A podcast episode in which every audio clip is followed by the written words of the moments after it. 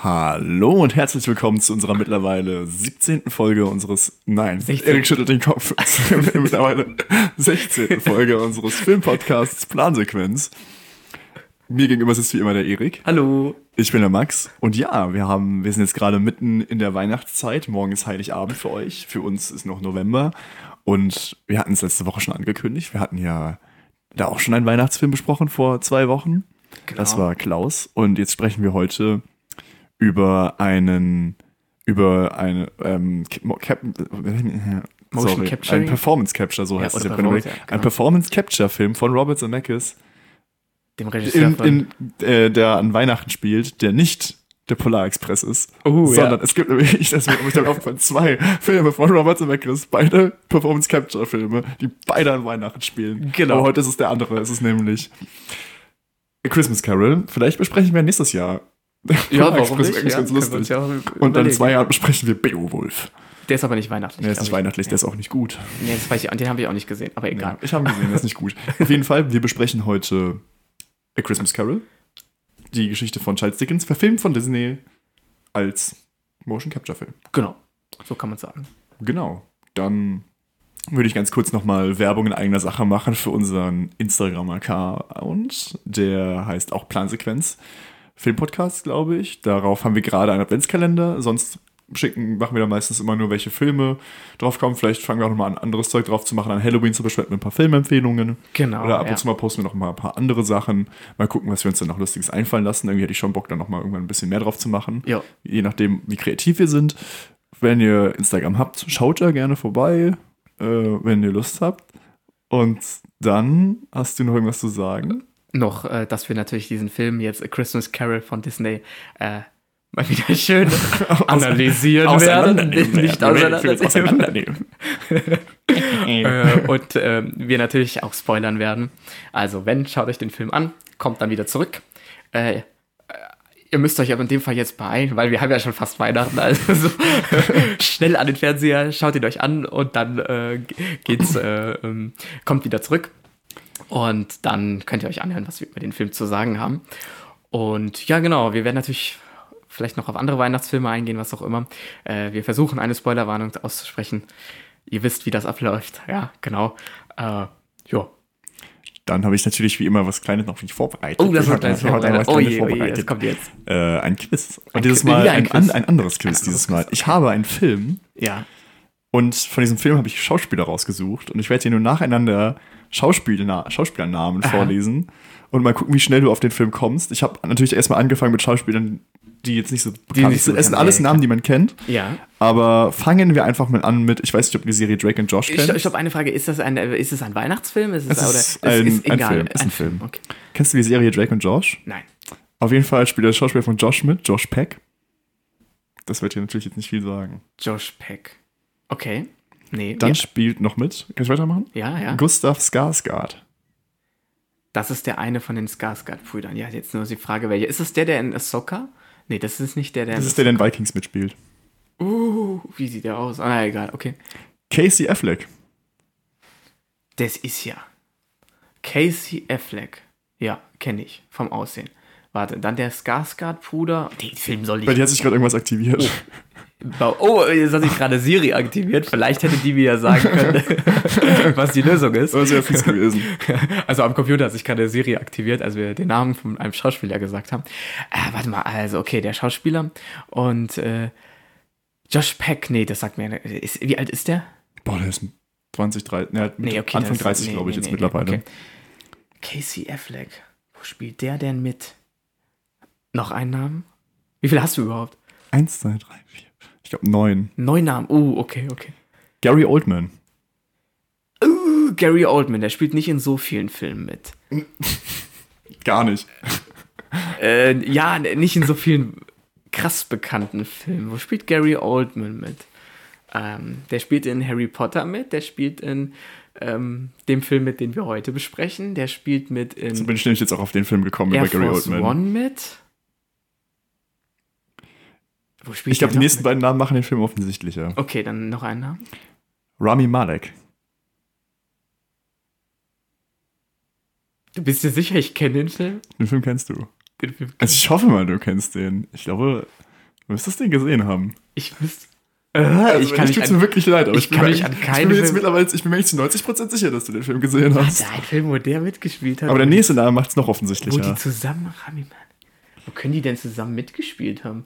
In was für einem Film? Das ist bestimmt eine englische Produktion. Ja. Ja, klar. Willst du noch einen Namen? Ja, bitte. Matthias Schweighöfer.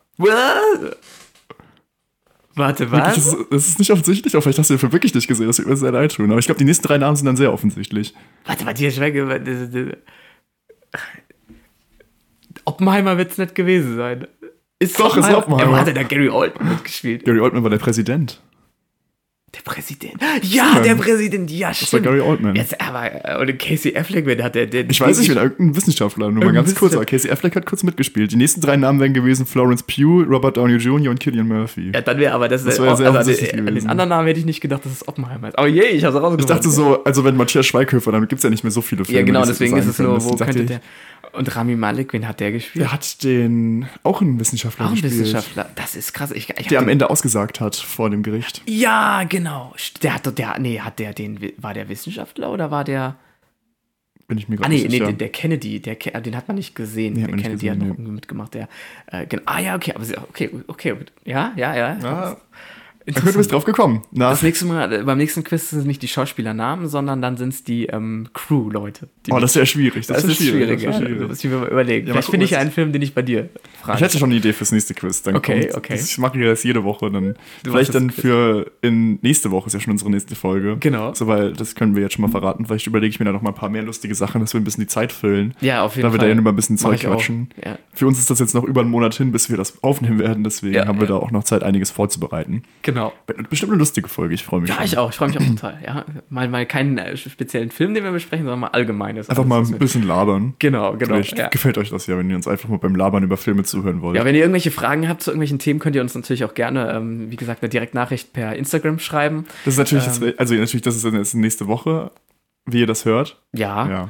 Äh, genau, aber ihr könnt uns da trotzdem was schreiben und wir gucken mal, dass wir dann vielleicht die Fragen beantworten, wenn welche kommen würden, ja? Ja. Genau. Können wir machen. Eigentlich keine schlechte Idee. Ja, Wenn ja. ihr das jetzt hört, noch Wenn vor irgendwelche, unserer irgendwelche Filmfragen, egal was, irgendwas, was ihr Meinung zum Film, wie wir den gefunden haben oder äh, was auch immer. Stimmt, wir werden die Folge ja wahrscheinlich auch erst zwischen den Na Jahren jetzt aufnehmen dann. genau. Deswegen habt ihr auch wirklich ja noch jetzt ein paar Tage Zeit, wenn ihr die Folge heute hört, wie sie rauskommt. Ach, stimmt, ja, nee, stimmt, du hast recht. Die kommt ja nicht heute raus, ne? Die kommt ja erst am ja, 23. Das, Dezember. das Problem Deswegen, aber wenn, ihr, äh, wenn ihr trotzdem, vielleicht schaffen wir es noch Zeit. Ja, dann, das, ist ja, das ist, ja, gucken wir einfach mal. also wenn ihr Bock habt, ein Thema, über das wir reden sollen, könnt ihr uns das gerne schreiben. ja. Genau, genau. Könnt ihr allgemein machen, das ist jetzt nicht nur für die nächste Folge. Das Ja, ihr ja, allgemein, Auch ja. Filmvorschläge Ja. nehmen wir alles gerne an. Selbst wenn es jetzt nicht mehr in die nächste, in die nächste reinkommt, dann könnten wir es ja auch dann in, im nächsten Jahr besprechen in den Folgen, ja. Wir planen ja weiterzumachen. Wir planen eben, genau, ja. Ja, genau. mal gucken, was wir noch alles für uns Tolles ausdenken. Ja. Und da könnt uns natürlich, ist natürlich immer schön, wenn ähm, unsere paar Hörer, die wir haben, uns da sich daran beteiligen möchten. Keine Genau, Ahnung. genau, genau. Mir fällt gerade auf, wir haben immer noch die Bommelmützen auf. Wir sind immer noch in Weihnachtsstimmung. Wir sind immer noch in. Weihnachtsstimmung, die Bommelmützen. Die machen auch gute Weihnachtsstimmung. Die sind Die auch sehr kuschelig. Ja, total kuschelig. Ich kann jedem Oh, empfehlen, ja. diese Bommelmützen. Wer die Folge nicht gehört hat von vor zwei Wochen, Ja, genau. kann sie gerne hören, dann weiß er, was es mit den Bommelmützen ja, aufhat. aber keine Sorge, wir hatten jetzt nicht die Bommelmützen zwei Wochen lang an. Nee, Das wäre etwas sehr warm geworden. Nee, wir nehmen ja alles nacheinander auf. Wir machen ja hier, wir sind ja in der Vorproduktion. Genau, genau. Deswegen, da haben wir gar kein Problem. So, jetzt sind wir schon wieder hier fast äh, labern von zehn Minuten haben wir schon wieder fast rum und sind immer noch nicht zum Intro gekommen. Da will ich einfach sagen, Intro Nein, ab. du sagst es nicht, das ist so jetzt. ich hab's schon ich es einfach gesagt. ganz schnell unterbrechen? Zu spät. Ich hab's schon gesagt. Ist mir egal, jetzt sag's einfach nochmal. Nee, komm, ich, das ist mein vorläufiges Weihnachtsgeschenk. Oh, das heute freut darfst mich, Heute darfst du mich. sagen. Dann Intro ab.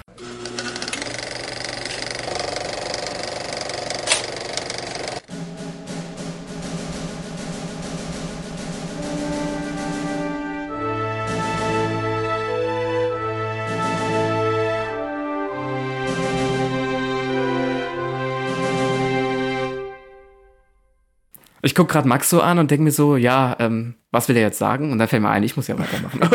Super. also, genau. Ja, wie gesagt, wir sind in der Weihnachtszeit. Wir besprechen wieder einen schönen Weihnachtsfilm. Und zwar diesmal geht es um Disneys A Christmas Carol. Und zwar ist der Film 69 Minuten lang und ist am 5. November 2009 in die Kinos gekommen und ist ein Animationsfilm ähm, Weihnachtsanimationsfilm, aber auch gleichzeitig eine Romanverfilmung oder Buchverfilmung ähm, und hat eine FSK 12 Freigabe. Ja? Das der Film basiert nämlich auf dem ähm, ja, Buch von Charles Dickens, ähm, eine Weihnachtsgeschichte, A Christmas Carol, äh, und ist sozusagen nicht die erste Verfilmung dieses Werkes, sondern ich glaube die dritte oder vierte schon. Nicht mal die, also es ist nicht Es die erste gibt- von Disney. Es gibt genau, auch noch es zwei. gibt es gibt noch die mit Mickey Mouse und die von, den Muppets. Ja, genau. Und dann gibt es aber noch eine, ich weiß, es gibt noch eine mit Patrick Stewart als ähm, Ebenezer Scrooge und dann jetzt halt sozusagen Ich glaube, da gibt es sehr viele Verfilmungen von. Genau, es gibt Stoff. wirklich, ist ein sehr, sehr beliebtes Thema, das zu verfilmen. Genau. Es gab sogar ein, das habe ich damals in der vierten Klasse im Vorlesewettbewerb vorgelesen. Das Aha. ist vom, kennst du das magische Baumhaus? Ja, Da aha. gibt es auch ein Buch zu der Weihnachtsgeschichte mit den drei Geistern. Ach, das ist cool, ja. Ja, ja, das wird öfters mal irgendwie noch eingebaut. Genau, kommen wir ja also als nächstes dann schon zu unseren ähm, äh, Hauptdarstellern. Und zwar haben wir äh, einmal Jim Carrey, der hier den Ebenezer Scrooge äh, spielt, sowie auch die drei Geister. Und äh, den kennt man aus Filmen wie Der Grinch, Die Maske, Truman Show und auch dem wunderschönen Film, den ich sehr gerne mag, Lemony Snicket, Rätselhafte Ereignisse. Äh, Gary Oldman, über den wir ja eben schon. Also, kennst, du, kennst du die Serie? Welche Serie? Die, eine Reihe betrüblicher Ereignisse? Ja, die habe ich aber leider nicht gesehen. Ah, die Serie ist toll. Die ist toll, die Serie. Die Filme habe ich nicht gesehen, aber die Serie ist toll. Das ist gut, ja. Ähm, Die ist dann- aber mit Neil Patrick Harris. genau, ich habe so ein paar, ich habe diesen Song habe ich gehört aus der Serie, ja. Sehr gut. Aber mehr auch noch nicht. Genau, und dann haben wir noch Gary Oldman, der spielt hier den Bob Cratchit ähm, und den Geist vom Marley sowie äh, den kleinen Tim. Obwohl ich hier nicht ganz verstehe, wie ein älterer Mann den kleinen Tim spielen kann, aber das äh, ist Thema für später. Äh, den kennt man aus sehr vielen Filmen wie Harry Potter, Oppenheimer, wie ich ja jetzt auch wieder realisiert habe, ähm, Air Force One und The Dark Knight, die Trilogie. Äh, dann Colin Firth, der hier den Neffen Fred spielt. Auch ein mit der Be oder einer der bekanntesten englischen Schauspieler, die wir kennen. Äh, Ob es jetzt aus Bridget Jones, Mamma Mia oder Kingsman ist, was auch immer. Tatsächlich Liebe spielt er, glaube ich, auch mit. Den magst du doch so sehr, oder? Ja, genau. Genau. ähm, dann ähm, ja, haben wir eher noch so kleinere Nebenrollen. Da habe ich jetzt nur noch Robin Wright Penn aufgeschrieben. Ähm, die spielt die Belle, bekannt aus Forrest Gump und äh, Wonder Woman. Und dann Carrie Elves, der hier Dick Wilkins spricht, äh, den wir aus eher anderen Filmen kennen, eher brutalere Filmen wie Saw und ähm, Operation Fortune. Oder aus Robin Hood, Held in Strumpfhosen und Die Braut des Prinzen. Oder dann aus diesem Film, ja. Auch zwei Filmempfehlungen, würde ich mal sagen. Genau, ja. Jo, das sind so die ähm, Synchronsprecher, die wir hier in diesem Film haben. Aber nicht nur Synchronsprecher, darauf kommen wir gleich noch zurück, welche Aufgabe die noch so Besonderes hatten. Das machen wir dann aber erst mal in der Produktion. Produktion, genau. ja, kommen wir jetzt also zur Crew. Und zwar ähm, Robert Zemeckis hat hier sowohl die Regie als auch das Drehbuch als auch die Produktion übernommen. Und das ist eigentlich ein Regisseur, der dafür bekannt ist, ziemlich gute Filme zu machen, aber dann auch mal Filme zu machen, die einfach grottenschlecht sind, ja. Äh, und so äh, zählt jetzt zu seinen wirklich guten Filmen eher halt zurück in die Zukunft. Äh, dann Forrest Gump, Contact, Castaway und Polar Express habe ich auch noch aufgeschrieben. Da kann man sich überlegen, ob er den noch zu den besseren zählt oder nicht. Ich mag Polar Express, deswegen zähle ich ihn mal dazu. genau. Die Musik ist von Alan Silvestri. Der hat auch schon sehr oft mit ähm, Robert Zemeckis zusammengearbeitet, ob das jetzt bei Zurück in die Zukunft, Forrest Gump, Castaway ähm, oder Avengers, da hat er auch die Musik gemacht, fällt mir gerade auf. Und Ready Player One hat er auch gemacht, ja. Und Kameramann hat, äh, war Robert Presley. Den kannte ich jetzt auch nicht, da habe ich auch nicht so weiteres über den herausgefunden. Aber zur Kameraarbeit kommen wir dann ja auch später noch. Genau. Kommen wir jetzt zur Geschichte. Im Prinzip, ähm, ach nee, die Preise noch. Wir kommen noch zu den Preisen. Und zwar, der Film hat nicht viele Preise gewonnen. Ähm, er wurde, Jim Carrey wurde ausgezeichnet mit dem Kids Choice Award für die ähm, beste äh, Animationsstimme in einem Film, äh, beste Stimme in einem Animationsfilm. Äh, aber sonst äh, ähm, hat er noch, wurde er noch nominiert bei einem Saturn Award, aber mehr hat der Film jetzt auch an Preisen äh, nicht abräumen können. Genau, ja. Willst du was sagen, Max? Du hast gerade so einge... Nö. Nee, hat sich so Ich war ich, ich war ganz kurz im Kopf, dass jetzt schon zum Inhalt kommt, aber du machst ja noch die Zusammenfassung. Ich, Ich mache noch die Zusammenfassung, ja, ja, Deswegen klar. lasse ich jetzt eigentlich, irgendwie schon im Kopf gerade ein bisschen weiter. Nee, nee, jetzt kommt ja noch die Zusammenfassung. Deswegen. Ja, genau. Wie gesagt, es ist ein Buch, was hier verfilmt wurde und wir geben jetzt sozusagen eigentlich die Buch- bzw. Filmfassung so ein bisschen wieder. Und zwar geht es um den alten Geizhals, Geizkragen Ebenezer Scrooge, der ähm, ja im London im 18. Jahrhundert, 19. also 19. Ich Jahrhundert, erzähle dir auch gleich, warum ich genau weiß, in welchem Jahr der Film spielt. ja, okay, genau, im 19. Jahrhundert ähm, lebt und äh, überhaupt kein Fan von Weihnachten ist. Ja, für ihn ist Weihnachten Humbug, er mag es nicht und äh, am liebsten würde jeder, der mit einem frohe Weihnachten vorbeikommt, einmal verscharrt werden in der Ecke. Ja, also ein sehr unzufriedener Mann, der auch ähm, sehr geizig in Sachen Geld ist, ja, und für Weihnachten auch kein Geld ausgeben möchte.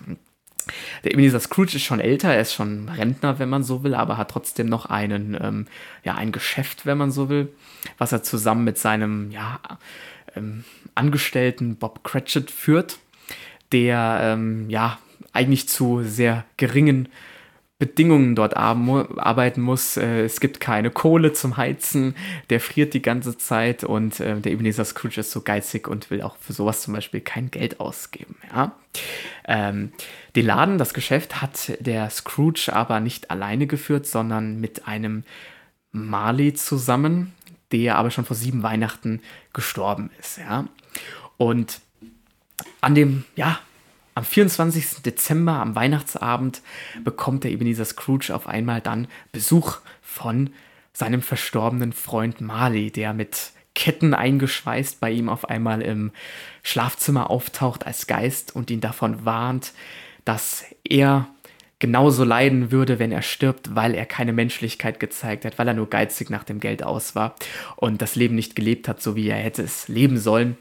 Und er warnt ihn in der Hinsicht, dass wenn er ähm, äh, sich nicht ändert, seine Ketten, die er im Leben geschmiedet hat, äh, im Tod dann mit sich rumschleppen muss und die Ketten, die der Mali äh, mit sich rumschleppen muss, äh, waren die Ketten vor sieben Jahren und äh, die Ketten vom Ebenezer Scrooge wären sozusagen noch länger und noch schmerzvoller, ähm, die er in seinem Tod nach sich ziehen würde, als die, die der Mali schon hat. Und deswegen warnt er ihn so ein bisschen und gibt ihm eine Chance, sich zu ändern.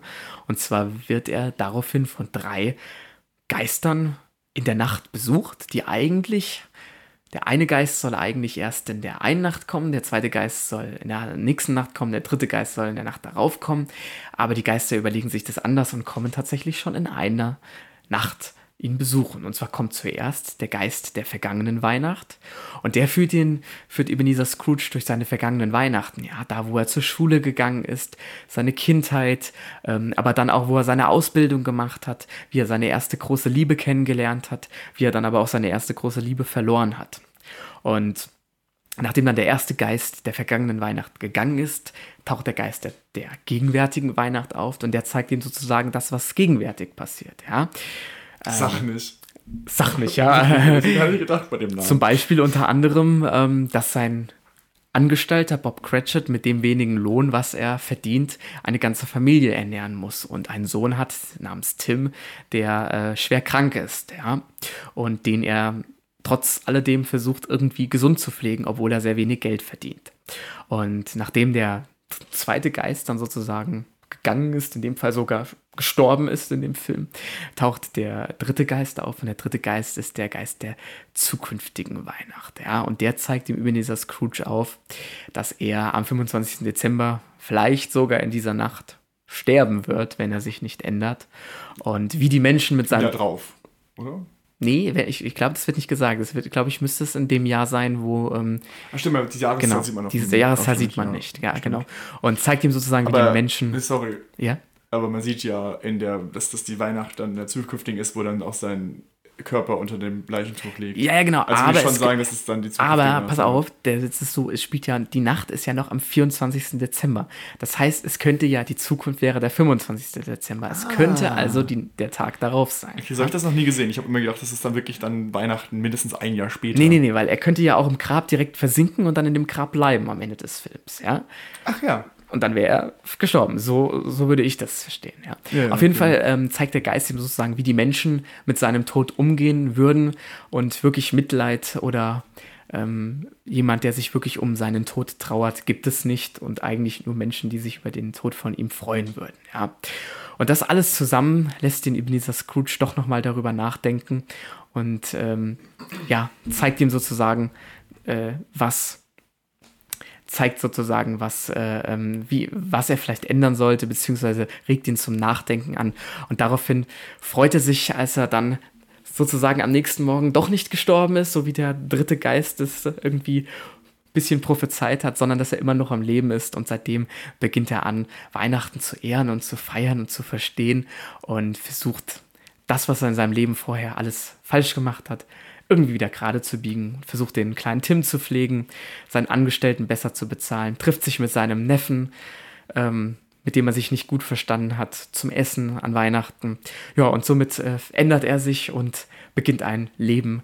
Und äh, ja, man sage stets, dass er wüsste, wie Weihnachten zu feiern ist. So endet, glaube ich, irgendwie der Satz im Film. Ja, so in der Art. Ja, genau. Das ist ein schöner Abschluss der Zusammenfassung ähm, dieses Films. Ja, genau. Hast du was zu ergänzen? Ich glaube nicht, oder? Ich glaube nicht. Ja, genau.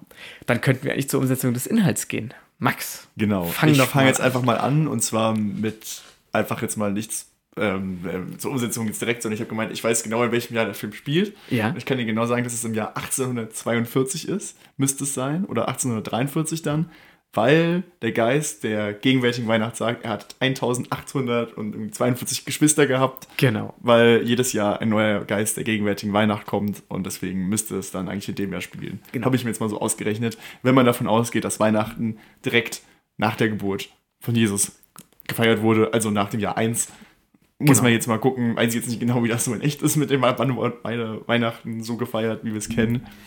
Und aus, aus welchem Grund auch immer. Ähm, genau würde ja. ich sagen, ist es hier. Ich finde das ganz lustig an so Weihnachtsfilmen, dass eigentlich ein Weihnachtsfilm ist immer so um dieses ganze Fest geht, aber nie darum, worum das Fest eigentlich geht, so was äh. man feiert. Also ich meine, ich feiere Weihnachten auch nicht so, weil ich ja auch nicht so glaube ich, bin, aber mhm. ich meine, so, es geht eigentlich so keinem Weihnachtsfilm so darum, oder? Ja, es, so um die Geburt von Jesus. Ja, nee, eigentlich nicht. Deswegen habe ich auch schon mal gefragt, es gibt keinen Weihnachtsfilm, der die, ähm, ja, die Geburt von Jesus so mal mit den drei heiligen Königen und was auch immer so mal in einen Film packt. Hatte ich schon immer mal überlegt, selber mal umzusetzen, bin ich aber noch nie dazu gekommen. Vielleicht irgendwann mal die Gelegenheit. Krippenspiel ja. in der Kirche. Krippenspiel auf ein bisschen cinematischerem Niveau. Ja. genau. Lustig. Nein, okay, gut, jetzt bin ich ein bisschen abgeschwiffen. Äh, kommen wir mal zurück.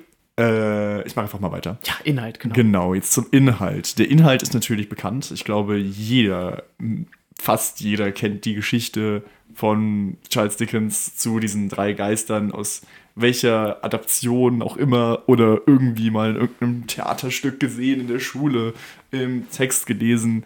Ich kenne es eher von Disney durch die Mickey Mouse Adaption, mhm. die habe ich als Kind immer geguckt. Deswegen die äh, habe ich ich kann mich zumindest nicht erinnern, dass ich das schon mal geguckt hätte. Vielleicht ist es auch ganz lange her, aber ja. ganz, also entweder habe ich es sehr lange nicht mehr gesehen oder ich habe es noch nie gesehen, Aha. aber ich würde jetzt mal heute sagen, es ist das erste Mal, dass ich den Film jetzt aktiv gesehen habe. Ähm, genau.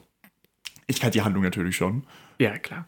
Und es ist umgesetzt so, ich weiß nicht, es ist sehr, ich fand es gruselig.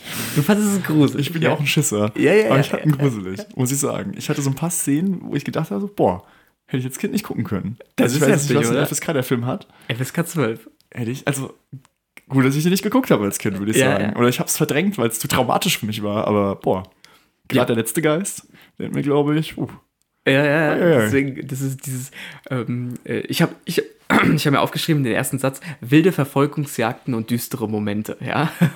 ähm, ja, weil der Film das macht. Und ich weiß, als ich den das erste Mal geguckt habe, da war ich auch noch kleiner da hatte ich auch ein bisschen Angst. Ja, vor allem, ich glaube, die für mich gruseligste Stelle ist die Stelle, die ähm, am Anfang, als der Geist äh, der Mali dann auftaucht in, dem, in der Wohnung und man sieht nur diese Tür und diese, ja. diese Gewichte von den, von den Ketten, die er trägt, die immer näher an diese Tür rankommen. Und dann so Kleinigkeiten wie die Glocke zum Beispiel, die sich anfängt zu bewegen, ja. Und ähm, ja, es ist untypisch für einen Weihnachtsfilm, in, zumindest für diesen Weihnachtsfilm, das auf so eine Art gruseligem Niveau oder düsterem Niveau zu präsentieren, ja.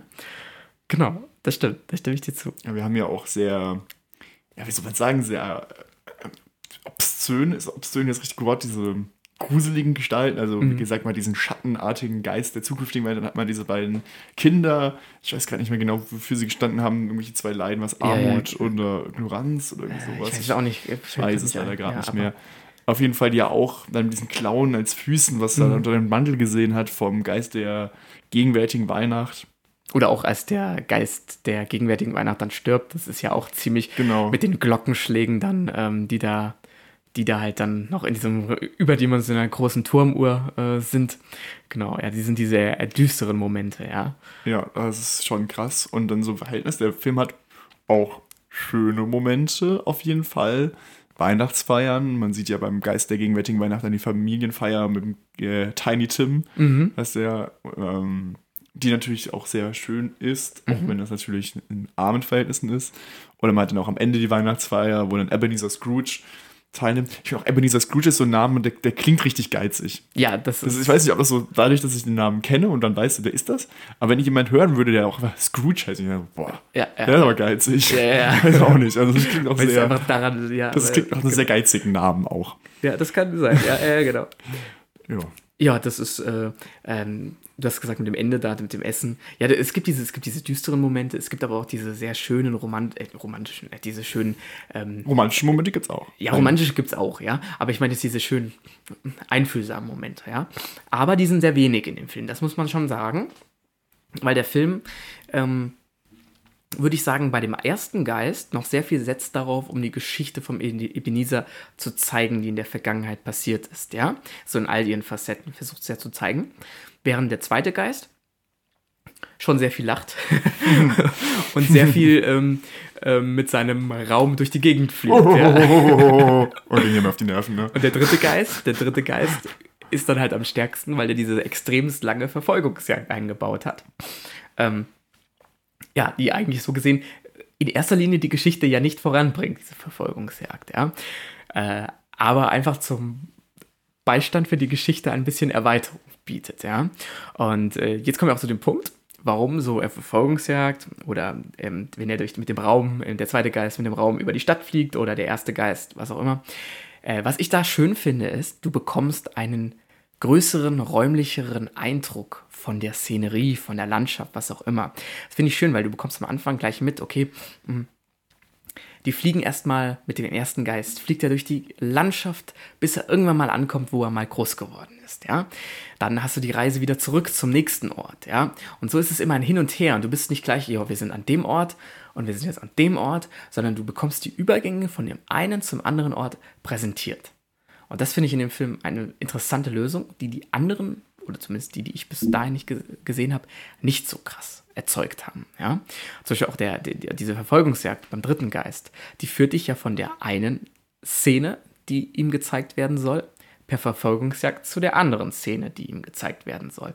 Und somit ist das dann meines Erachtens ganz interessant eingebaut, diese Verfolgungsjagden oder diese Übergänge, ja, von, um sozusagen die einzelnen geschichtlichen Punkte in den Zeiten dem Ebenezer Scrooge zu zeigen, ja, und bringen ein bisschen mehr Action rein in die Handlung. Ja, Aber sind im Grunde schon ein bisschen Auf- unnötig. das wollte ich gerade sagen. Also gerade die, die Übergangssequenz vom Geist der gegenwärtigen Weihnacht, das ich ja gerade mit diesem überzeichneten Ho, ja, ja. ähm, zeigen wollte, dass er mir auch ganz schön auf den, auf den Nerv gegangen ist. Das, ist, das geht Also immer war auf eine den Nerv, äh, ja. sehr nervige Figur. Und eine Sequenz, die sich dann mit dieser sehr nervigen, sehr, nervigen Figur auch noch sehr lange gezogen hat, weil Mhm. diese mit diesem Boden, das dann sich alles bewegt hat, die ich ein bisschen, die hat mich irgendwie mehr verwirrt, weil ich immer nicht ganz dann, im, ich habe dann nicht immer ganz einordnen können, wo man sich jetzt bewirkt, in welcher Mhm. Ebene, weil das ja dann teilweise, das hat mich, die fand ich ein bisschen zu lang, das Mhm. muss ich sagen, die ging mir auch ein bisschen auf die Nerven. Die Verfolgungsjagd mit der Kutsche fand ich eigentlich dann wieder gut.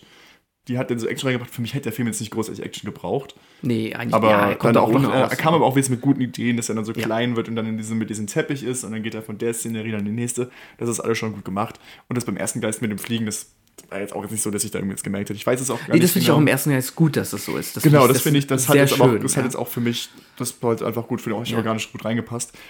Ich weiß gar nicht genau, wie das jetzt ist in der Originalgeschichte mit dieser Kutsche, ob die da auch vorkommt. Das weiß ich auch nicht, tatsächlich. Ich, das, ich habe das leider nie gelesen, ich müsste Ich das mal nicht. machen. Ja. Ähm, Also zumindest in den anderen Varianten, die ich gesehen habe, kam sie nicht vor die Kutsche. Ja.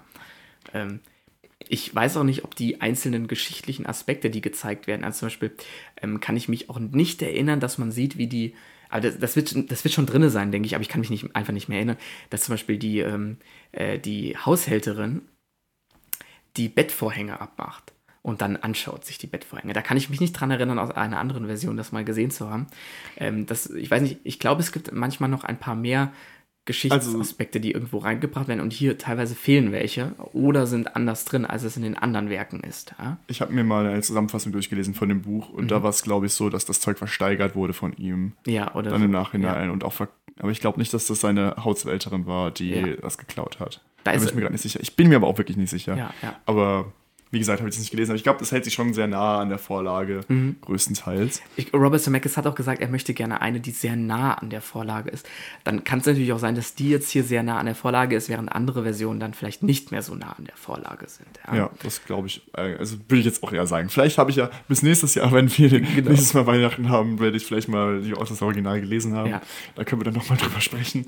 Ähm, Auf jeden Fall, was ich hier sagen kann, so einem Film, was ich halt auch sehr cool finde, ist, dass man diese ganze, also wie gesagt, diese Landschaft sieht. Ja, man sieht ja London fast komplett. Ja, du kannst ja ein richtiges Bild von London machen, von den, von der oder von der, wo, die Schule, wo er als Kind war und dem allen. Das ist alles so. Ähm, äh, so finde ich, du kannst dir das viel, viel besser vorstellen, wenn du es siehst und hast dann auch ein bisschen besseres Gefühl für London im 19. Jahrhundert und so, was man vielleicht in anderen Filmen zum Beispiel nicht so sehen kann, ja. Äh, zum Beispiel, will ich ein Beispiel nennen, jetzt will ich nicht spoilern, aber ich gehe mal auf die Sissy-Serie ein und zwar nicht die Sissy-Serie, die ich mag, die, die noch so schöne landschaftliche Aspekte gezeigt hat, sondern die Sissy-Serie von RTL, die produziert wurde. Und die Sissy-Serie von RTL, wenn du dir die anguckst, ich habe sie nur so ein bisschen gesehen, nicht alles, muss ich dazu sagen, da hast du kein Gefühl, dass du dich in dem Jahrhundert befindest, wo Sissi spielt, sondern du denkst, du bist eigentlich die ganze Zeit in irgendeiner Kulisse drin. Und in dem Film fühle ich mich halt, als wäre ich wirklich in der Zeit. Ja? Äh, und deswegen mag ich das, wenn man diesen räumlichen Eindruck von Landschaften, Häusern, was auch immer, alles nicht nur in ganz kleinen Nahaufnahmen präsentiert bekommt, sondern wirklich die totale sieht und versteht, wo man sich hier überhaupt wirklich befindet. Das finde ich schön in dem Film. ja, ich finde auch gerade, man merkt ja auch so diese gesellschaftliche Zeit dann so gut, als auch wenn man dann die Kinder gesehen hat, die dann nach dem Essen betteln vor dem Fenster Genau. und sowas, dass das dann gezeigt wird. Oder der Markt draußen im, in der Straße. Genau, also das finde ich, hat man schon, man hat sich sehr zurückgesetzt. Ich hab, wir waren ja beide nicht in der Zeit. Ja, ja, ja. Aber man hat sich halt gefühlt, als ob das da gewesen hätte sein können. Genau. Von Bildern, wie man sich das halt so vorstellt. Auch mit diesen ganzen rauchenden Schornsteinen und Fabriken und die Leute, was die halt anhatten. Fand ich schön. Ja, ja, Muss ich sagen, man hat es, war sehr realistisch dargestellt. das stimmt. Mit Realismus ist ja der Film ja auch sehr der, der, der Kunstform des, des, ähm, Performance-Capturen Genau. ist ja auch eher was Realistischeres Genau. und da finde ich, hat das auch alles schön gepasst. So ganz im Kontrast jetzt zu Klaus, der ja dann, wie ich es ja gesagt hatte, sehr überzeichnet war von den Figuren her. Genau. Wo die ja auch alle teilweise auch sehr Dünn markante so. Figuren haben. Also Ebenezer Scrooge, Zum Beispiel der Scrooge, muss man sagen, der ist sehr dünn vom Körper. Das könnte ja, niemals äh, sein, ja. Während dann andere Sachen, zum Beispiel wie die Hand oder sowas, in dem Alter wieder ziemlich überzeugend dann aussieht, ja. Ja. Genau. Aber da kommen ja zu Effekten dann nochmal dazu, ja. Genau. ja, ähm, Ich Ich habe hab- noch. Ja, hast du noch was? ja. Ja. Hast du auch noch was? Ja, ich habe noch was. Willst, willst, willst du es zuerst sagen? Nein, sag du zuerst. Achso, okay, dann sage ich es zuerst. Ich habe mir aufgeschrieben, dass auch wieder so ganz klassische Weihnachtswerte vermittelt, so als klassischer Weihnachtsfilm. Aha. Aber ich meine, wenn es ein Weihnachtsfilm darf, dann würde ich mal sagen, ein Film zu A Christmas Carol, also eine Weihnachtsgeschichte, weil wahrscheinlich ist das so die Weihnachtsgeschichte. Und Ja. also, das ist halt so der Godfather Ja, dieser so Weihnachtsgeschichten. Deswegen ja. gerade da hat der das Recht, dass er Ja. das darf, auch wenn es abgelutscht ist oder Mhm. abgenudelt und man das schon tausendmal gehört hat, aber der Film darf das. Äh, da ja. finde ich, habe ich gar kein Problem mit. Nee, ich auch nicht. Ja, ja, also das ist auch sehr schön hier. Äh, Und mal wieder Kapitalismuskritik, was ich auch schon von Papa erwähnt habe, was so in jedem Film vorkommt. Kann man immer reinmachen. Also, ja, definitiv. Ja. Aber auch mal wieder hier drin. Ne? Äh, genau. Nee, was ich noch habe, weil wir das auch noch vorhin kurz erwähnt hatten, diese emotionalen Passagen. Mir ist vielleicht diese, mir hätte diese Passage mit dem kleinen Tim noch ein bisschen mehr sein können, muss ich sagen. Also, ich glaube, in anderen Weihnachtsversionen davon ist diese Beziehung zwischen Ebenezer Scrooge und dem kleinen Tim noch ein bisschen prägnanter. Hier ist das doch etwas sehr zurückhaltend. Es ist zwar erwähnt, aber ich finde, man hätte es noch ein Stück stärker machen können, ja. Ähm, deswegen so, oder auch, was ich wiederum sehr gut fand, war die Beziehung zu Ebenezers großen Liebe, die ihn dann doch wieder gelassen hat. Die war sehr kurz da drin reingebaut, aber ich fand, die hat Spannung erzeugt und die war auch dramatisch. Und kurz, prägnant, knackig, hat mir aber alles in dem Fall gegeben, was ich davon wissen musste oder wollte, ja. aber der kleine Tim, das finde ich hätte, oder die Beziehung zum Bob Cratchit, die hätte man vielleicht noch ein bisschen länger, ähm, dafür ein bisschen weniger Verfolgungsjagd und ein bisschen mehr lieber die intensive ähm, Stimmung bei denen. Ja? Das wäre mir vielleicht ganz wichtig gewesen. Ja, also gerade bei Tiny Tim fand ich es am Ende auch. Dann, wie er dann den, wurde ja gesagt, so, er war dann wie ein zweiter Vater für ihn und dann ist er dann mit dem auf den Schultern, mhm. weiß jetzt nicht, wie der alte Mann das gemacht hat, mit dem Kind durch die Stadt, der braucht ja normalerweise eine Krücke und hat ihn dann, ja, ja. also dann, also okay. Und dann, wo der Kind das Kind dann so, ja, und äh, allen ein gesegnetes Fest und dann, boah, das war das Kitsch jetzt. Ja, also, das ist ganz kitschig gewesen. äh, ja, hätte man noch ausbauen können. Ja, hätte ich, glaube ich, gar nicht so gebraucht, als ich mein Tiny Tim, ja, ist halt ein traurige Geschichte, aber es steht jetzt ja nicht so im Zentrum. Ja, aber zum Beispiel, wenn du es mit dem Ende dann beziehst, wo er dann der zweite Vater oder sowas gewesen wäre, Ja, dann genau, hätte ich mir noch ein bisschen mehr dann vorstellen. Was, welche Szene nicht im Film ist, welche aber im Buch ist, das Ja. hatte ich nämlich gelesen, ist, ähm, dass es noch einen dritten Moment mit der Frau gegeben hätte. Okay. Und zwar, dass er ihm auch ein, äh, dann nochmal gezeigt würde vom, ich weiß nicht von welchem Geist es war, ob es dann von der, Zu äh, von der gegenwärtigen oder vergangenen Weihnacht war, dass er sie sieht glücklich mit jemand anderem halt und Ah. anderen Kindern und dass sie halt glücklich lebt und er halt Okay. so ist, wie er ist. Was halt ordentlich nochmal traurig gewesen wäre Ja. für den Charakter, dass man halt Ja, das gesehen ja, hätte. aber tatsächlich, das muss ich sagen, hätte ich jetzt in dem Film nicht gebraucht. Deswegen, das, also das hätte ich, das, das kann ich verstehen, warum sie es rausgelassen haben. ja, ne? kann ich auch verstehen, Ja, weil ich fand tatsächlich, wie sie rausgegangen ist am Ende und sozusagen das Ehebündnis gebrochen hat, das war für mich ähm, Drama genug, beziehungsweise fand ich sehr intensiv. Das hat mir gefallen und das hat mir dann in der Hinsicht auch gereicht, ja. Äh, genau, ja. Also das kann ich noch dazu sagen, ja. Aber wenn es dann doch mal emotional war, zum Beispiel in diesem Moment mit der Frau, dann war das auch, finde ich, emotional. Ja? Da gab es diese Momente und die haben dann auch so funktioniert. Genau. Ja. Ja, sonst. Ich hätte nichts mehr zu sagen zur Handlung. Wie ist es mit dir? Nö, ich glaube zur Handlung auch nichts mehr. Ja, zumindest erstmal nichts. Wenn mir noch was einfällt, dann äh, können wir das ja nochmal äh, wiederholen. Aber ich glaube, mehr habe ich nicht mehr. Ja, aber äh, dann wollen wir zur schauspielerischen Leistung. Was hast du da? Ähm, genau, zur schauspielerischen Leistung. Jim Carrey, würde ich jetzt einfach mal mit anfangen. Ähm, ich weiß nicht. Irgendwie fand ich seine, diese Stimmen, die er für die Figuren gemacht hat, waren immer sehr überzeichnet, würde ich so Ja, sagen. Also aha. sehr, sehr krass. Und ich weiß nicht, ich fand es bei dem einen Geist ziemlich nervig, bei dem der zu vergangenen Weihnacht fand ich es auch ein bisschen komisch, die Stimme, aber gut, es ist halt an, dass sie klingen. Aber das Scrooge finde ich ging auch noch. Also ich, ich fand jetzt gar nicht so bombastisch toll, dass ich sagen will, es, es ging mir öfters mal sogar fast auf die Nerven. Was denn meinst du jetzt? Welchen? Die Stimme von Jim Carrey. Allgemein. ja, ja, ja. Also ich, ja, ich, ich, ich, Also ich finde die von Scrooge ja. fand ich noch gut und man hat ja, ich habe mir ein Making-of angesehen, Ja. dass ich mir jetzt so, so, so schauspielerischen Leistungen jetzt so von Scrooge, Mhm. wie er gespielt hat, würde ich mir wünschen, wie ich so gesehen habe, wie so sein Gesicht war, als er das gespielt hat, würde ich mir jetzt einen Realfilm von A Christmas Carol nochmal mit Jim Carrey Mit als Scrooge, und jetzt ist er ja auch ein bisschen älter, das würde ich mir jetzt wünschen, Aha. weil der hat das echt gut gespielt. Ja, ich fand auch, dass es, also der hatte diese Gesichtszüge. Ähm, wir, wir sagen noch mal später zu, zu Motion Capturing dazu, wie die das gemacht haben, aber er hat das, können wir schon mal hier weg sagen, die Schauspieler haben das alle selber gespielt. Man sieht es zwar nicht im Endbild, dass, also man sieht schon, dass es ein Schauspieler gewesen ist, ähm, aber äh, es ist nicht nur synchronisiert, sondern die haben das wirklich live eingesprochen, ja. Und äh, Mimik und Gestik und sowas dann halt auch einfach fast nur kopiert, ja, von den Gesichtern. Und deswegen, da fand ich halt auch, man hat das gemerkt, er hat das schon gemacht, er hat dieses Krummelige am Anfang gut gemacht, am Ende dieses Glückliche, als er dann doch froh ist. Und das wiederum, das könnte man noch zum Inhalt so ein bisschen dazu sehen, finde ich halt an dieser Geschichte so schön, weil am Anfang ist er halt einfach gemein und blöd und böse.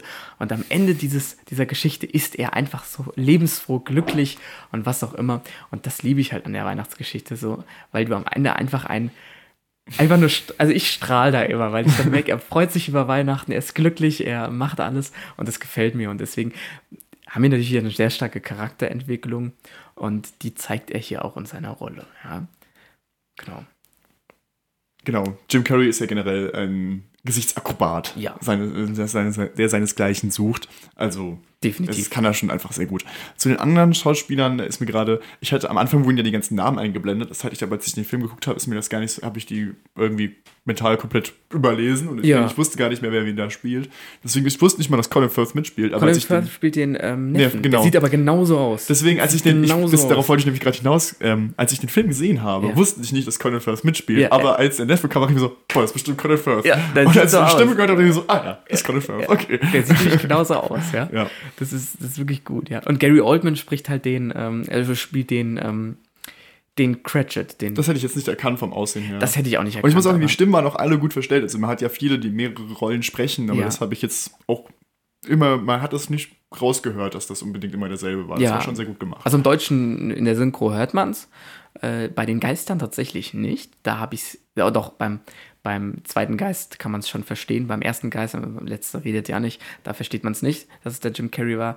Aber Gary Oldman, das hört man. Das hört man, dass er den Marley spricht und man hört auch, dass er den, ähm, ähm, äh, den, also den Bob Cratchit hier spricht, aber man hört, ich finde, ich weiß nicht, wie der den kleinen Tim gesprochen hat. Das will ich sagen. Ich habe dafür aber auch die englische Fassung jetzt nicht im Kopf, wie der sich da anhört. Aber wahrscheinlich hat das dann wahrscheinlich ein Kind synchronisiert nochmal im Nachhinein. Ja, so stelle ich es mir zumindest vor. Genau. Ähm, zu Stimmen verstellen. Ich hatte es bei Produktion, aber ich kann es auch jetzt direkt sagen. Es gibt ja diesen Moment, wo Scrooge ganz klein ist. Ja, Da hat er eine ganz hohe Stimme. Weißt du, wie der das gemacht hat? mit Helium. Ja, der hat einen Heliumballon. Wirklich? Genau, hat das Helium eingeatmet und hat dann, hat dann auch die hohe Stimme ist auf dem. Set halt direkt gehabt. Das Äh. fand ich ganz lustig, als ich das gesehen hatte. In dem Making-of, da so, auch lustig. Hat er einfach einen Heliumballon genommen. Ja, aber ganz ehrlich, funktioniert ja. Ja, genau, da muss man auch nichts nachbearbeiten oder Ja. sowas, weil die haben es ja eh alles direkt aufgenommen. Die hatten ja dann.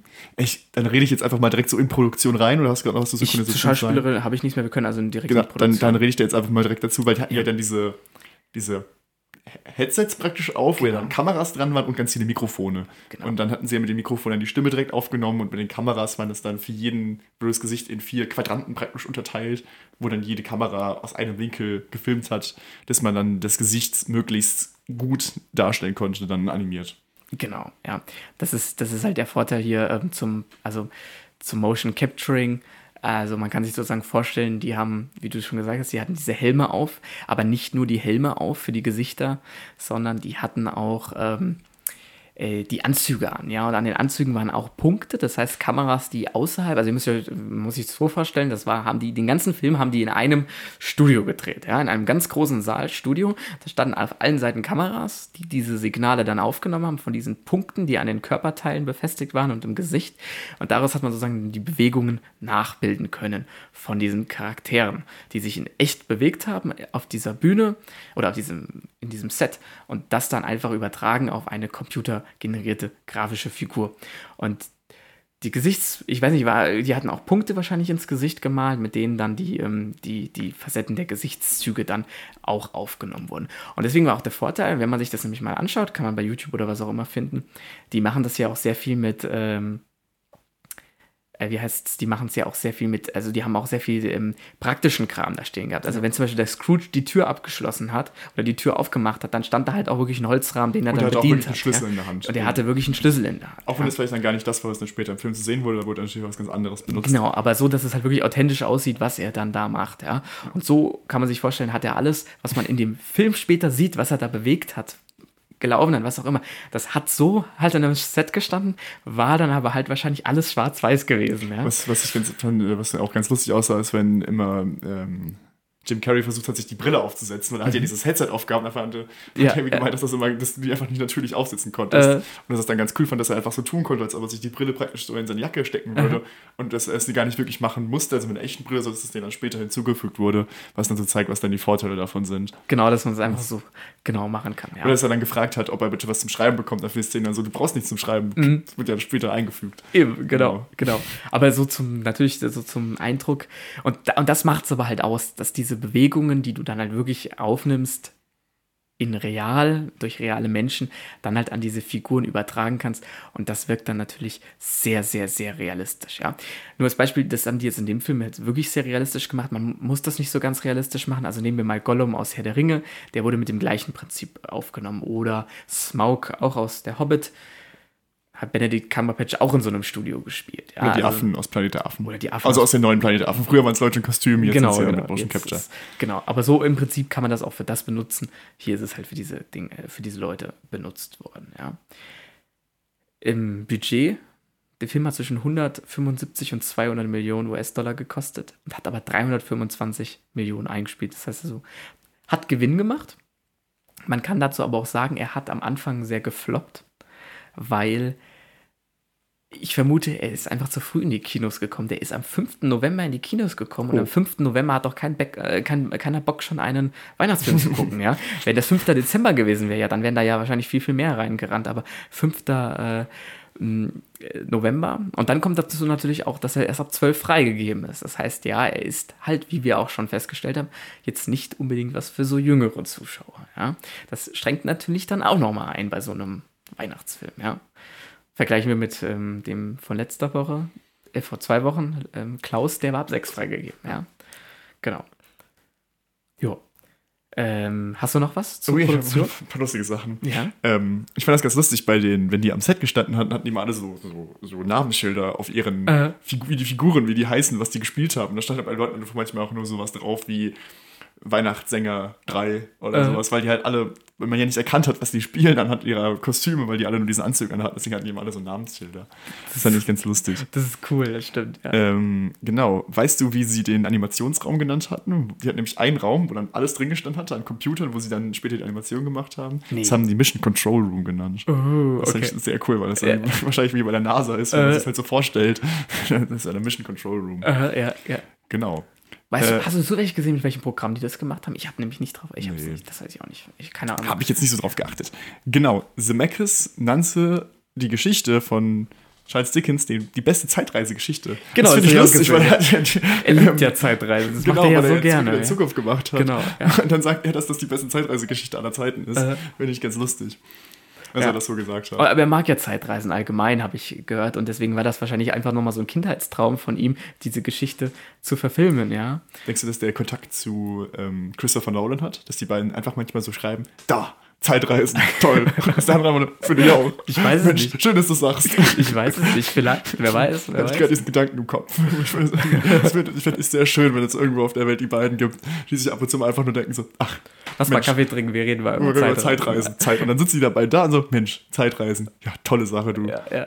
Aber wer weiß, wer weiß. In Hollywood, da kennen sich ja viele. Das kann, Ja, genau. kann ich mir auch vorstellen, dass die sich dann bestimmt auch kennen, ja. Ja. Genau. Ja, wir haben schon festgehalten, es ist der dritte Disney-Weihnachtsfilm, der dieses Thema nach den nach Mickey Mouse und den Muppets verfilmt. Ähm, Ob es jetzt der erfolgreichste von den dreien ist, das weiß ich aber leider nicht. Ja, das könnte sein, bin ich mir aber unsicher. Ja, ja genau. Dann, was ich auch ganz lustig fand, ist, sie mussten immer T-Posen. Die, die Schauspieler, bevor die losspielen durften, weil dann Mhm. T-Pose ist, für die, die es jetzt nicht wissen, dass du dich einmal gerade hinstellst und so die Arme so Genau. gerade machst, dass nämlich jeder Punkt mal zu sehen ist. Und da haben die gemeint, auch die Schauspieler, du bist halt schon so voll in der Szene drin, du machst schon auf traurig, setzt dich irgendwo hin und dann kommt einfach mal T-Pose und die müssen halt wieder ganz neutral dastehen. Und heutzutage ist T-Posing ja auch so ein Meme geworden. Mhm. So, weil äh, ich glaube, kommt es irgendwie aus Videospielen oder sowas, dass manchmal dann das verkackt ist, dass die Charaktere richtig sind, dass die halt T-Posen. Das kann sein. Und deswegen fand ich das ganz lustig, dann, weil damals war das natürlich noch nicht so. Also dazu muss man auch sagen, dass auch allgemein im Animationsbereich, also ich versuche das jetzt mal zu erklären, wie das grob funktioniert. Du baust ja eine Figur und diese Figur bekommt ein künstliches Skelett online am Computer. Und dieses Skelett passt sich dann an deine Motion Capturing Punkte an, die du hast. Das heißt, jeder Punkt, der an deinem Körper ist, gibt es auch in diesem Skelett in, deiner, in deinem Charakter. Und natürlich, wenn du so eine Figur baust, baust du die auch erstmal in der T-Pose. Das heißt, wenn du die in der T-Pose gebaut hast und du hast dann die Aufnahme von dem Charakter in der T-Pose, dann kann man den da gleich reinpacken und dann das verknüpfen und dann bumm steht's Ding. Ja, und dann funktioniert es. Ja, und dann kann man die Bewegungen definitiv einfacher übertragen, als, äh, als würde der sich direkt bewegen. Ja, genau. Jo. Schön. Dann einen kleinen Funfact noch und dann komme ich direkt zur Kameraarbeit. Ich schnapp mir jetzt gleich beides mal, weil ich zu beidem was Lustiges habe. Der Ja. Schauspieler, der, was, Carrie Elvis, der auch, der, der, wo wir es vorhin hatten, der auch in Saw mitgespielt hat. Ja, so? genau, der- der, der war, falls du dich wunderst, es gab ja Szenen mit den Geistern und Ebenezer Scrooge, wie die es gemacht haben, dass die gleichzeitig da waren. Der war das Double für, Ah, der äh, hat auch noch das Double für. Jim Carrey, genau. Okay, okay, Dann, weil die sich auch so ein bisschen ähnlich sehen und wahrscheinlich von der Größe auch ungefähr Mhm. passen, hat er auf Jim Carrey dann am Set gedoubelt, dass die halt die Geister und Scrooge gleichzeitig zeigen konnten. Genau, genau. Gut, dann komme ich jetzt zur Kameraarbeit und ich weiß nicht, ich kenne das jetzt nur so von Animationsfilmen, ich weiß nicht, wie das bei dir so ist. Man hat ja dann diesen animierten Raum Ja, praktisch genau. und dann wird da die Kamera reingesetzt. So gesehen, virtuell. ja. Ja. Aber weißt du, wie das bei dem Film gemacht wurde? Wie haben sie es gemacht? die hatten auch schon, also Robert weiß Zemeckis hat gesagt, er, er weiß, wie er die Kamera haben möchte, Ja. was er da ungefähr machen möchte. Da war es eine virtuelle Kamera, die Ja. aber mit einer echten Kamera verbunden wurde. Dann hat er die wirklich eine echte Kamera bewegt und diese Kamera wurde dann virtuell dargestellt im animierten Raum. Aha. Und er hatte dann halt so Bildschirme um sich rum, so ich glaube drei, vier Bildschirme, wo man drauf gucken konnte. Und hat halt eine echte Kamera bewegt, die dann die Kamera, die virtuelle Mhm. bewegt hat. Aber nicht in jeder, Show, in jeder Stelle. Das meine ich, habe ich gesehen, dass es nicht überall so gemacht Das weiß ich nicht, ob das überall gemacht wurde, aber das fände ich irgendwie. Weil das kann ich dir nämlich sagen, warum? Weil es in manchen Sachen gar nicht mach, meines Erachtens nicht machbar wäre, es umzusetzen. Aber dazu kommen wir zum Kamerapunkt. Äh, hast du noch was zu sagen? nee, ich, das war jetzt gerade mein Übergang zur Kamera. Achso, okay. Aber das war alles oder hast du noch was zur Kamera? Äh, nö, ich fand das einfach, als ich das gesehen habe, dachte ich mir so, Mensch, das ist, wenn es der Erik nicht kennt, dann wollte ich dir das unbedingt mal sagen, weil ich so, nicht wusste, ob das so normales ist, was man, man macht bei Animationsfilmen oder ob das jetzt was Besonderes bei dem Film war. Ähm, ich weiß gar nicht, wie, wie man das macht, ob man erst die äh, Kamera setzt und dann die Charaktere, Ka Charaktere rein. Das gibt's Also so- es wurde, gibt da wurde auf jeden, bestimmte die, also die Szene wurde Richtung, schon ja. durchanimiert, Ja. sah das da so aus, also die Charaktere haben sich auch schon bewegt und alles Ja, drum und dran und er hat dann die Kamera dazu bewegt. Genau, Dass genau. er es praktisch wie bei einem echten Film live machen konnte. Genau, ja, ich, ich, es, es gibt ja manchmal die Momente, das siehst du ja auch beim Making of, wo der Kameramann wirklich dann um den herumläuft mit der Kamera, ja. Aber es gibt Momente, da kann man das meines Erachtens nicht so wirklich perfekt umsetzen. Zum Beispiel der Moment, ähm, wenn die Kamera durch, also wir müssen hier sagen, wir haben hier in diesem Film sehr wenige statische Kameraaufnahmen. Das ist alles sehr beweglich, also sehr, sehr viele bewegte Kameras. Und das merkst du in den Räumen sehr stark. Und meines Erachtens sind die Kamerafahrten, die dort in den Räumen gemacht wurden, schwer umzusetzen, wenn man wirklich das komplette Team da hat. Also ich nehme das Beispiel. Ebenezer Scrooge sitzt auf der Treppe und der kleine Tim ist schon oben im Bett und ist schon gestorben. Am Ende beim dritten, beim dritten Geist. Dann fährt die Kamera hinter seinem Rücken über das Geländer nach unten, schwebt einmal um den Tisch herum und fährt wieder hoch zu ihm und dreht sich dann um ihn herum und Gary Oldman kommt hoch. Das ist äh, technisch, ohne irgendwie super aufwendig, gar nicht machbar. Das wäre auch nicht realisierbar ohne ähm, so eine Variante hier, das, Online, äh, das hier in Animation zu machen. Auf jeden Fall finde ich das hier in dem Film sehr cool. Aber es gibt zum Beispiel so Stellen am Anfang, als, der, als die Glocken läuten in, und der Mali kommt. Der Mali, der, der, der, der, der, der, der Geist kommt da rein. Und die Glocken läuten so laut in dem Zimmer, dass der Ebenezer sich die Ohren zuhält. Und dann rast die Kamera von der Decke schlagartig nach unten direkt auf sein Gesicht drauf. Das wäre meines Erachtens höchstens mit einer Motion Control Kamera, aber anders nicht machbar. Ich weiß nicht, ob die das hatten oder nicht. Ich glaube, bei solchen Stellen zum Beispiel werden sie keine feste Kamera besetzt haben, sondern da werden sie die Kamera im Nachhinein rein montiert haben. Ja? Aber das liebe ich an dem Film. Weil dieser Film erzeugt Kamerafahrten, die könnte ein normaler Film nicht erzeugen, weil es zu schwer wäre. Ja? Von Bewegungen, von Abläufen und was auch immer. Deswegen echt, äh, achtet mal drauf, oder achtet, Max, wenn du den nochmal schaust, achte mal drauf, wie die Kamera sich bewegt. Die ist fast nie still, die fährt immer und die Bewegungen, die sie macht, sind eigentlich mit einer normalen Kamera, wenn das ein Kameramann machen würde, verdammt schwer umzusetzen. Ja? Viele davon. Und zur Kameraarbeit allgemein, was ich noch sagen möchte, ich finde die Plansequenz am Anfang des Films wunderschön, wenn Christmas Carol eingeblendet wird und die Kamera, ich weiß nicht wie lange, ich habe es leider nicht gestoppt, aber vier Minuten sind es, zweieinhalb, drei Minuten, vier Minuten, sowas um den Dreh könnte es sein, ich weiß es nicht, fliegt sie über London hinweg und zeigt das in allen Facetten, zeigt London von oben, fliegt auf die, den Tower zu und dreht sich um die Spitze herum am Tower, fliegt weiter, fliegt an diesem einen, an der einen Kirche vorbei, guckt in das eine Haus rein, wo, wo da gegessen wird. Dann unten die Kinder, die, ähm, die, die dem Hund hinterherlaufen, ja. All diese Szene und das geht dann immer weiter über Schornsteinpflege hinweg, dann über den Markt im, im, ähm, über den Markt in der Einstraße, bis dann zum, ähm, bis dann, bis man dann sieht, wie der Ebenezer Scrooge in sein, in seine, äh, in sein äh, Büro oder in sein, seine Firma reingeht. Und äh, das alles ist eine ganze Plansequenz. Wunderschön gefilmt, super inszeniert, verdammt schwer in der Umsetzung. Ich will nicht wissen, wie viele Animateure, Animatoren da dran gesessen haben, die, äh, die diese Szenen, die, diese Stadt, dieses London im 19. Jahrhundert entworfen haben. Das muss verdammt aufwendig gewesen sein. Und das finde ich einfach riesen Respekt an diesen Film, dass man diese tolle Animation da drin hat. Ja, also die finde ich einfach klasse, muss ich so sagen. Ja. Also ich habe noch nie so eine tolle. Das ist eine meiner Lieblingsplansequenzen, muss ich so gestehen. Ja, das passt einfach super. Ja. Und dann kurzen Moment, ich muss das sagen, weil ich diese Stelle so mag. Dann hast du diese ganze, diese schöne, diese schöne Landschaft. Alles ist schön von der Musik her. Ähm, die Straßen sind schön weihnachtlich bedeutet. Und dann fährt die Kamera in die Straße rein wo der Ebenezer Scrooge gerade auf sein Haus zuläuft und in dem Moment macht Alan Silvestri mit der Musik einen Down und geht in geht in tiefere Bereiche rein und macht alle, versetzt alles einen Klang düsterer und tiefer. Das finde ich wunderschön gelöst, ja. Mhm. Nur so als kleiner, äh, weil das einfach dazu jetzt passt zu der Stelle, genau. Jo, aber das so zur Kameraarbeit, ähm, dass ich diese Kameraarbeit hier in diesem Film wirklich, wirklich sehr, sehr, sehr mag. Diese, ich bin ja sowieso ein Fan, ich mag nicht sehr viele Standaufnahmen, Stativaufnahmen, ich bin einer, der mag sehr viele bewegliche Kamerafahrten und das ist halt hier der Fall und deswegen kann ich die Kameraarbeit hier in diesem Film, also die Umsetzung, wie die Kamera positioniert ist, sehr loben. Gefällt mir sehr gut.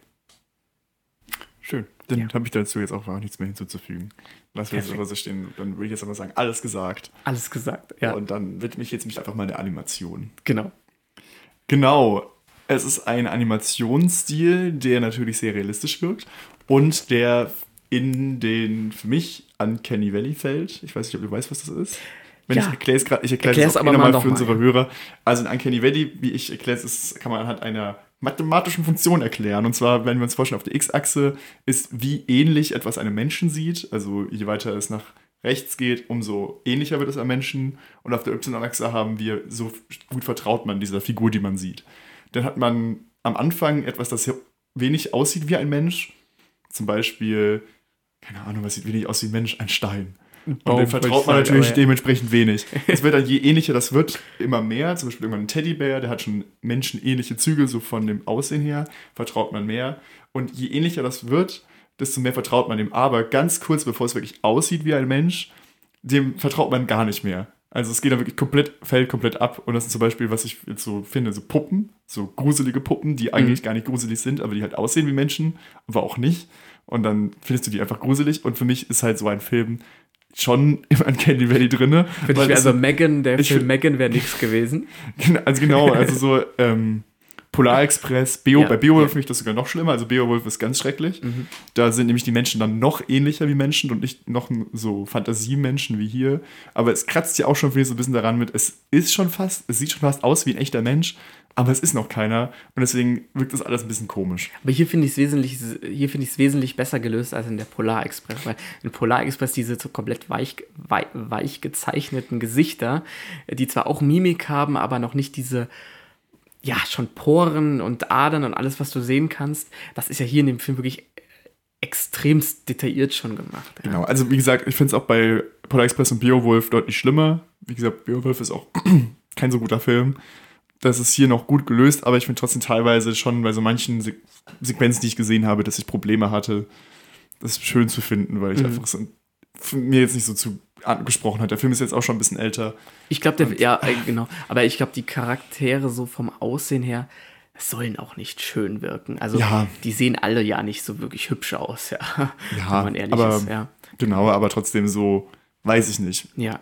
Bewöhnungsbedürftige Animationsstil muss einem gefallen, ja, glaube ich. Ist jetzt ist auch Geschmackssache. Aber im Gegensatz dazu fand ich die 3D-Animation, ich weiß nicht, was du jetzt gesagt hast, sehr gut.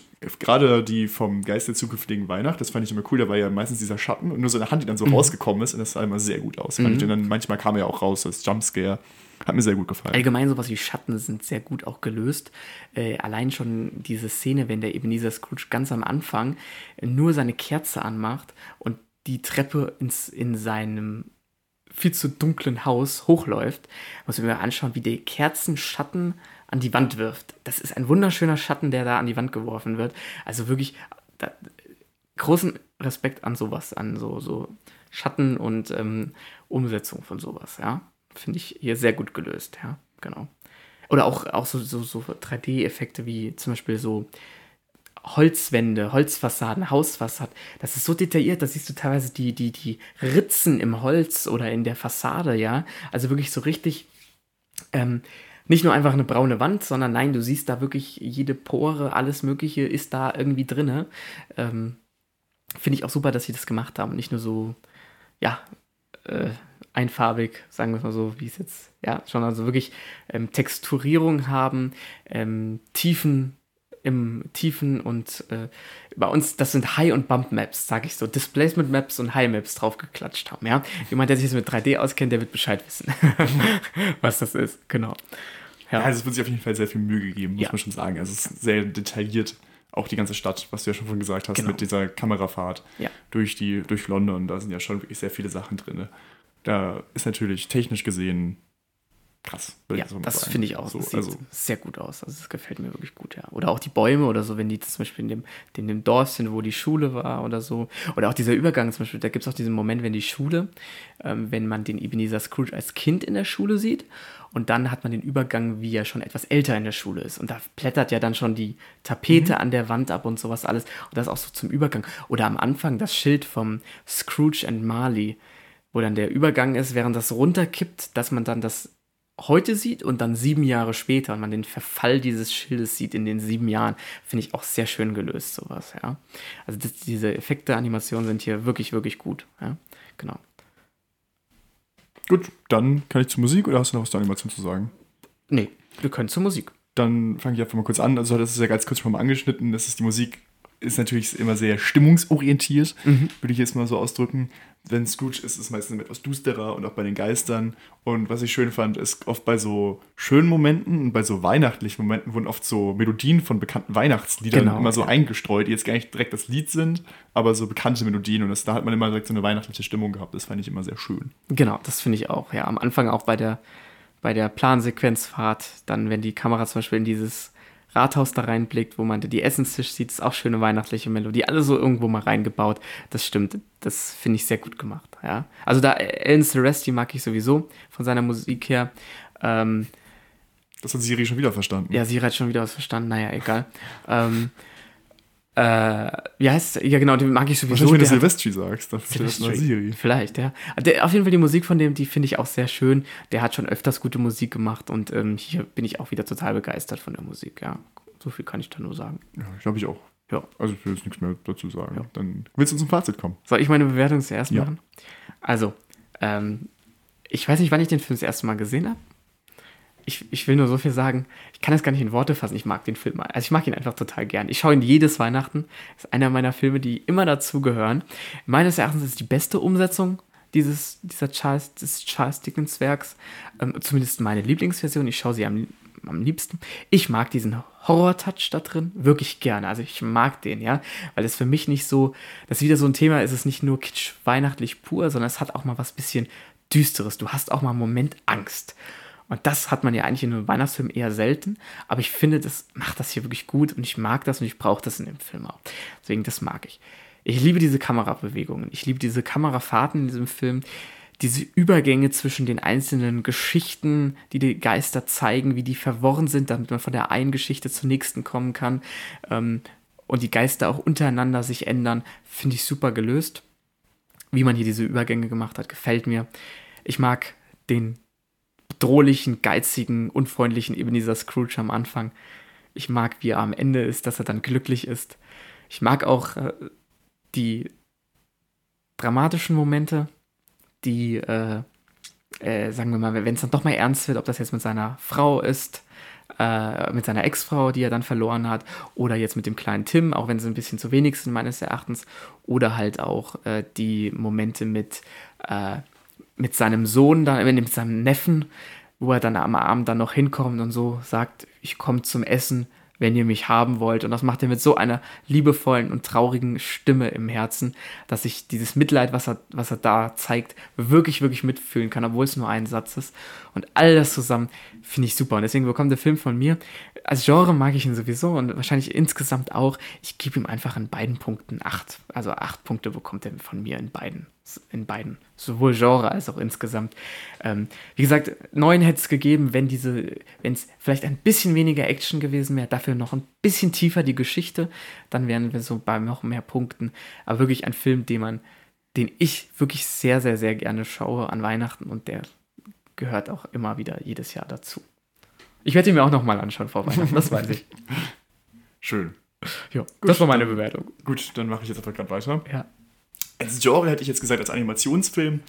Ähm, Stil und Art des Films gewöhnungsbedürftig, aber dafür etwas ganz Besonderes. Genauso für einen Weihnachtsfilm ist was, was man sonst nicht so bekommt von einem Weihnachtsfilm, gerade durch das etwas gruseligere. Und das wäre jetzt auch so alles, was ich zum Genre zu sagen hätte. Mhm. Und dann als äh, Gesamtfazit habe ich mir hier, ich lese einfach auch wieder vor, ein Film, welcher eine altbekannte Geschichte in einem ganz besonderen Look erzählt, welcher jedoch nicht jedem zusagt und auch leider teilweise mittlerweile etwas veraltet wirkt stellenweise, nicht immer. Also manche Sachen sehen immer noch wunderbar aus. Die Handlung ist ein Meisterwerk von Charles Dickens, welche visuell sehr gut umgesetzt wurde. Jedoch hat man teilweise, äh, stellenweise das Gefühl, dass der Film etwas emotionslos ist mhm. und mehr auf das Spektakel abzielt. Jedoch auch ist es der beste Performance-Capture-Film für mich, den ja. es gibt. Und deswegen komme ich jetzt auf 7 von 10 Punkten, mhm. also nicht ganz so gut wie bei dir. Ist jetzt nicht so unbedingt der Weihnachtsfilm, wo ich sage, so, boah, bombastisch, das gucke ich mir jetzt jedes Jahr nochmal an, aber ich, man kann ihn gucken. Ja. Ist ein guter Film. Ja, also wie gesagt, ähm, ich schaue ihn auch immer wieder gerne und äh, ähm, mir, mir sagt der Stil tatsächlich zu, ja. Oder ich habe mich so dran gewöhnt über die Jahre, dass er mir zusagt, ja. Ja, gut, dann ähm, äh, sind wir am Ende dieser Folge von äh, Disney's A Christmas Carol, würde ich sagen. Ja, ich, also wie gesagt, ihr habt jetzt unsere Bewertung hier von dem Film. Schaut ihn euch an. Heute ist 23. Vielleicht habt ihr die Gelegenheit ja noch, ihn euch heute noch anzuschauen vor Weihnachten oder dann vielleicht an den Weihnachtsfeiertagen, die ja jetzt in den nächsten äh, drei Tagen ähm, oder den, ja, anstehen. Ähm, vielleicht habt ihr da ja die Gelegenheit, ähm, ihn zu schauen. Vielleicht auch in der Familie, wenn die Familie ein bisschen Grusel aushalten kann. ähm, genau. Aber definitiv eine gelungene Umsetzung. Ähm, und von den drei Filmen von Robert Zemeckis in dem Stil definitiv auch der beste.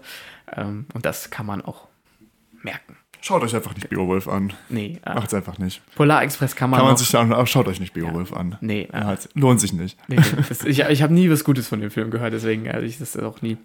Ähm, ja. Gut, ähm, letztes, letzte Folge hatte ich dich gefragt, was sind deine Top 3 Weihnachtsfilme? Also ohne Ranking. Du musst mir nicht sagen, was dein Top 1, 2 und 3 ist. Du musst es also nur. Das kann ich dir auch gar nicht sagen. Genau, deswegen einfach so die Top 3, deine Top 3 Weihnachtsfilme, Erik. Jetzt hau raus. Kevin allein zu Hause. Mhm. Santa Claus und den Film, den wir gerade besprochen haben. Okay, krass. Das sind die drei Filme, die ich eigentlich jedes Mal an Weihnachten einmal mindestens schauen muss. Ja? Es sind eigentlich noch mehr, die ich schaue, aber das sind so die drei, die mir so jetzt ganz auf den ersten Blick eingefallen sind. Neben der Herr der Ringe. Nee, Herr der Ringe schaue ich tatsächlich an Weihnachten nie. Achso, ich dachte, ich Herr der Ringe noch nie an Weihnachten geschaut. Nee. Ja, manche Leute machen das so an Heiligabend alle drei, alle Filme durch, aber das habe ich noch nicht gemacht. Das, das, ich auch nicht. Das würde ich auch nicht machen, muss ich gestehen, ja. Okay, ja, lustigerweise, also keiner, äh, keiner deiner drei Top-Filme ist in meinen drei Top-Filmen drin. das habe ich aber auch irgendwie erwartet, dass keiner da drin ist. genau. Ähm, äh, also auf jeden Fall ist es drin Klaus mittlerweile. Ja das ist jetzt seit letztem Jahr, würde ich sagen, so einer meiner Lieblingsweihnachtsfilme. Ich habe jetzt noch nicht so oft geguckt, aber es wird sich jetzt über die nächsten Jahre ändern. Dann auf jeden Fall äh, tatsächlich liebe. Ich gucke den Film auch im Juli. Also ich liebe den Film halt einfach. Und das ist halt so ein Film, den habe ich schon zigmal geguckt. Ich gucke den jedes Jahr mindestens, mindestens, denke ich mal, viermal pro Jahr. Und ist einfach ein toller Film. Und da war ich mir jetzt lange unsicher gewesen also entweder, ich schon mal jetzt einfach mal und sage einfach, zwei Filme sind bei mir mit in den Top 3. und es ist zum Beispiel, den kann ich mich nicht entscheiden, zwar der kleine Lord und Versprochen ist Versprochen. Versprochen ist Versprochen, äh, mit wem ist der? Äh, Arnold Schwarzenegger und dem Schauspieler von dem jungen Anakin aus Star Wars 1. Den habe ich nicht gesehen. Der ist so toll. Das, nee, um, da geht es halt einfach darum, dass das Kind sich ein, von dem Vater, der halt oft nicht da ist, halt eine Actionfigur wünscht. Und die hat er selbstverständlich nicht besorgt. Mhm. Und dann versucht er halt am Tag vor Heiligabend noch loszuziehen und diese Actionfigur zu kaufen. Und das ist halt eine Odyssee, diesen Mann dabei zuzugucken, wie der versucht, rechtzeitig so ein Geschenk zu kaufen. Das ist krass. Das ist ein lustiger Film, lustiger Film. Okay, gut zu wissen. Also, kann ich, empfehlen, ja. ich will auch mal irgendwann gucken, ja. ja, das sind so meine Weihnachts-Top-Filme. Top 4. Ja, da haben wir doch definitiv jetzt ähm, einige Filme gehabt. Können wir eigentlich nur zum Abschluss sagen, das war die ja, Kritik von, äh, unsere Analyse von ja, Christmas Carol. Ihr habt ja jetzt auch weitere 23 Filme im Prinzip, die ihr euch jetzt noch in der Weihnachtszeit anschauen könnt. Morgen kommt noch ein 24. Und morgen kommt der allerletzte Film von, unserer, von unserem Weihnachtskalender raus. Freut euch mal, ganz gespannt, welcher Film das wohl sein wird. Ähm, morgen erfahrt ihr es, ja. Und äh, genau, so viel kann man eigentlich dazu sagen. Wir wünschen euch allen eine wunderschöne Weihnachtszeit. Genießt äh, die Tage mit der Familie. Ich habe gerade überlegt, ob du dran denkst, es zu wünschen. Oder ob ich es jetzt gleich noch einen einfügen muss, bevor wir Tschüss sagen. Wir, wir- jetzt haben wir das gewünscht, Jetzt, oder? hast, Jetzt du schon, wir du das hast schon dran gedacht. Ja? Genau, sehr schön. Also von mir natürlich auch noch ein schönes Weihnachten mit ein. Genau, ja. Und äh, Noch keinen guten Rutsch, wir hören uns nochmal in der Woche. wir hören das nochmal Wir genau davor. Und zwar nächste Folge dann ähm, nicht in zwei Wochen, sondern tatsächlich in einer Woche mit dem Thema Jahresabschlussfolge, in der wir einfach mal über alles plaudern, bei bisschen Gebäck und Keksen und so und dann schön ist Kakao. Ähm, Ach, meine Weihnachtsmütze, auf da dem passt- die Herzen liegt die Weihnachtsmützen passen da leider nicht mehr, ne? Wieso passen die dann? Ja, das ist Ja, dann vorbei. Schon aber wollen wir noch Wir, wir, können ja, wir können ja so, so, so, eine, so eine Kappe und da drauf so eine Art Silvesterfeuerwerk dran montieren und dann im passenden Moment zünden. so mit Ja. Wunderkerzen drauf. Oder so, so. oder so ein Partyhütchen. Oder ein Partyhütchen. Ja, das Mal geht gucken, auch. was wir da machen. Ja, genau, das geht auch. Jo, dann können wir sagen, ähm, Schöne Feiertage. schöne Feiertage und wir hören uns in einer Woche. Ciao. Tschüss.